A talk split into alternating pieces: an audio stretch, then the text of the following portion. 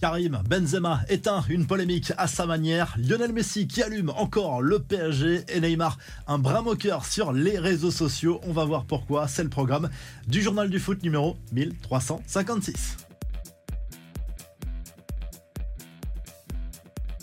Karim Benzema au cœur d'une polémique déjà en Arabie Saoudite, mais bien malgré lui, selon la presse saoudienne, l'attaquant français serait en conflit avec son entraîneur Nuno Espirito Santo, qui ne serait pas un grand fan du style de jeu de l'ancien madrilène. Il ne voulait pas de lui dans son recrutement de 2023. Il ne veut pas a priori non plus lui confier le brassard de capitaine. Et le principal intéressé se serait plein de ce traitement indigne de son statut sa direction. Le club saoudien Al qui a répondu à sa manière sur les réseaux sociaux en publiant une vidéo de Benzema tout sourire en train de récupérer à l'entraînement un poste validé par le principal intéressé qui a également partagé des photos de lui tout sourire à l'entraînement. Lionel Messi règle encore ses comptes avec le PSG. Décidément, ça ressemble à de l'acharnement lors d'un entretien accordé à Apple TV+.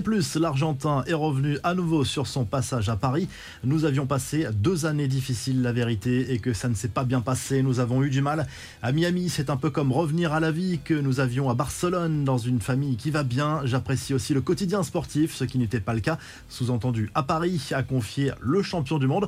À 36 ans, l'attaquant argentin se sent bien aux Et il n'envisage pas de prendre sa retraite. Honnêtement, je n'y pense pas encore. J'aime jouer, être sur le terrain avec un ballon, faire de la compétition. Je ne sais pas combien de temps je vais jouer encore, mais je vais essayer d'en profiter tant que je peux. Il faut profiter de chaque moment car cela ne reviendra pas et je ne veux rien regretter, a expliqué Messi, l'Argentin qui a délivré deux passes décisives encore la nuit dernière pour mener l'Inter Miami vers la finale de la Coupe des États-Unis. Victoire au tir au but contre le FC Cincinnati. On passe aux infos en bref. La réponse de Neymar à la polémique sur sa dernière blessure. Son propre coach à Al avait montré des signes d'inquiétude sur son état physique ce week-end. L'ancien joueur du PSG a répondu à sa manière en s'affichant sur le terrain à l'entraînement sur ses réseaux sociaux. On le voit concentré, en plein effort, avec le sourire parfois, accompagné d'émojis moqueurs. Quelle fin de mercato pour le PSG après avoir bouclé le chantier de la défense. Le champion de France se concentre en ce moment sur le renforcement de son Selon RMC Sport, il n'y aura pas de nouvelles recrues au milieu de terrain, sauf si Verratti est transféré.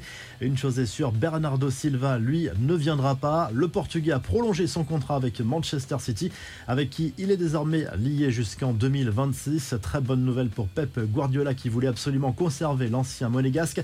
Aventure terminée en revanche chez les Sky Blues pour Emeric Laporte qui a annoncé son départ plus de 5 ans après son arrivée. L'international espagnol est désormais attendu à Al Nasser en Arabie Saoudite. L'Arabie Saoudite qui s'attaque à Mohamed Salah. Un chèque de 300 millions d'euros est en préparation du côté d'Al qui rêve d'associer l'Égyptien à Benzema. 100 millions pour Liverpool pour le potentiel transfert et 200 pour le joueur en salaire pour un bail de 3 ans. Encore un renfort potentiel en attaque pour l'OM. Selon plusieurs médias, Pablo Longoria veut faire venir Joaquim Correa, l'attaquant argentin de 29 ans, ne sera pas retenu par l'Inter Milan qui cherche la revue de presse. Le journal L'équipe propose ce jeudi une longue interview de Didier Deschamps. Le coach de l'équipe de France revient notamment sur la récente mise à l'écart de Kylian Mbappé au PSG et explique qu'il aurait, quoi qu'il arrive, continué de convoquer l'attaquant du Paris Saint-Germain. Il revient aussi sur les prochaines échéances de l'équipe de France qui pourrait faire un grand pas vers l'Euro 2024 le 7 septembre en cas de victoire contre l'Irlande. Du côté de l'Espagne, le Mondo Deportivo consacre sa une Lamine Yamal, le jeune crack du Barça qui pourrait être convoqué avec la sélection espagnole. Objectif bloqué sa sélection, lui qui est potentiellement sélectionnable avec le Maroc et la Guinée équatoriale. Et en Italie, on retrouve Roberto Mancini à la une de la Gazette dello Sport, celui qui avait démissionné